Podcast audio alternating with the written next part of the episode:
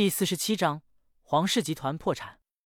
洛修看了一眼自己的地狱通行证，只见击杀了巨型末影人之后，地狱通行证上的“狱”字也被黑色的粒子所覆盖。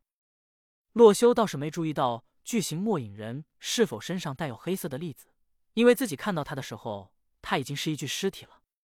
此时山顶上，小莫和白羽魂也是醒了过来。洛修，洛修，你已经击败那个怪物了？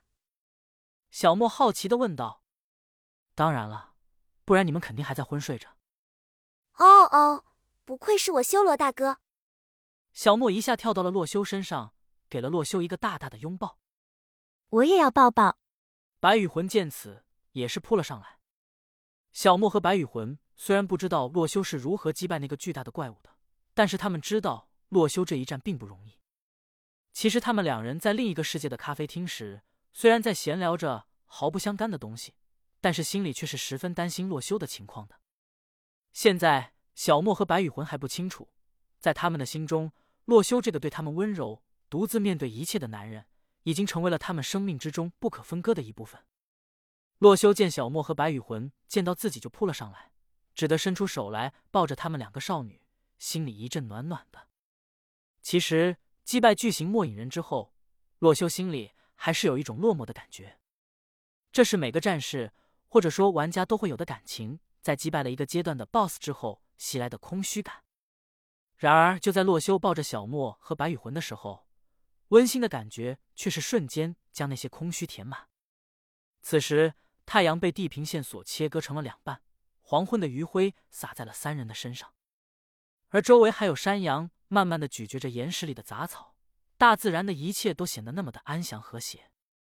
洛修的嘴角不经意间扬了起来，用心感受着这一段温馨的时刻。走吧，我们回家。”洛修说道。“嗯嗯，好的。”小莫和白羽魂点了点头。对于他们来说，此刻没有其他一句话比“回家”这两个字更温馨。于是，三人来到了山脚下。洛修牵着小黑。在黄昏之中走向了家的方向。另一边，黄老板和他的一百名手下此刻正在最大的一间火柴盒屋子里瑟瑟发抖。他们不知道那个怪物已经被洛修所击败。之所以此时只有一百名手下，是因为其他人该走的都走了。走的那些人似乎是对黄老板的自私和无能失望透顶，选择以小队的组织去发展壮大。而留下的这些人，估计在今晚之后也是不会剩下多少了。黄老板，我们还要在这里待多久啊？真的有人回来救我们吗？一个男子问道。他们已经晕倒了几个伙伴，被他们遗弃在屋外，因为他们觉得看到晕倒的人，自己的精神也会有些失常。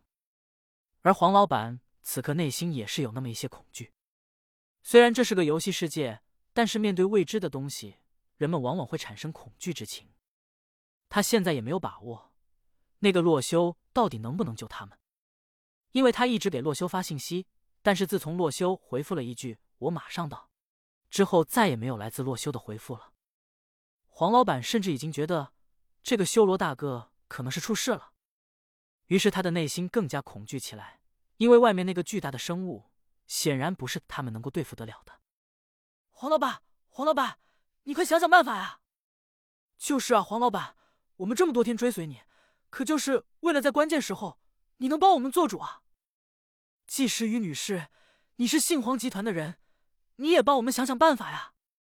此刻面对周围这群人的哀嚎，黄老板和季时雨都是头疼不已。他们怎么也想不到，这个主城管理的好好的，突然出现这么一档事情。随后。黄老板想起了自己屋里藏着的那些附魔金剑和盔甲，犹豫不决了起来。自己要不把那些东西发放出去，然后让所有人都与那个怪物决一死战。可是那样的话，黄老板自身私藏东西的罪名是洗不清了。若是还打败不了那个怪物，自己辛辛苦苦拉拢的这些人可能全都要离开了。不过不把那些东西给他们的话，黄老板自己的性命都难保了。再次重生之后。也不知道自己那几个财宝库会不会跟着一起重生。不过动了动脑子想想，显然是不可能的呀。也就是说，黄老板现在横竖都是死。兄弟姐妹们，听我一句，我早就预料到了会有这种危险情况发生，所以重金购买了一批顶级装备，请大家跟我来取装备，一起干死这个让我们困扰的巨型怪物。说完，所有人的表情都突然生出一股希望。他们没想到，黄老板竟然还留了这么一手。黄老板牛逼！黄老板，装备在哪里？我们去和怪物决一死战。于是，黄老板不得已带着众人在房间的一个角落停下。只见那里突兀的放置着一个木质栅栏。黄老板强忍着心里的不爽，把栅栏和下面的木板敲碎。随后，一个通往地下室的楼梯出现在了众人面前。于是，所有人都争先恐后的朝着这个楼梯爬去，都想抢在第一个捞点好处。让我进去！别挤！你一直在挤。是不是找打？黄老板见此，瞬间感觉到失策。这些人既然这种时候了，还想抢装备，他眉头一皱：“完了呀，完了呀！你们在干什么？快停下！”黄老板怒吼道：“里面有黄老板的宝藏，快冲！”然而玩家们却是如同洪水猛兽，此刻完全不管谁是老板，谁是员工，直接将脚下的地板全部敲碎，就为了跳进这个地下室里。随后，一个巨大的地下室呈现在所有人的面前。只见里面放了一排的箱子，想都不用想，东西就在里面。所有人都开始疯狂零元抢购起来。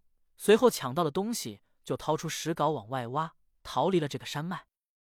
黄氏集团破产，洛修三人一马回到了家中，再次见到这间家的感觉十分之好。虽然这里只是他们在游戏中的家，但是却是他们心灵的停留站。洛修，洛修，我们去给你做好吃的。小莫进了门后，连忙拉着白羽魂跑进厨房。洛修微微一笑，看来大战过后必有福报。随后他似乎想起了什么，拿出了在巨型末影人身上获得的一个黑色末影珍珠，细细观察了起来。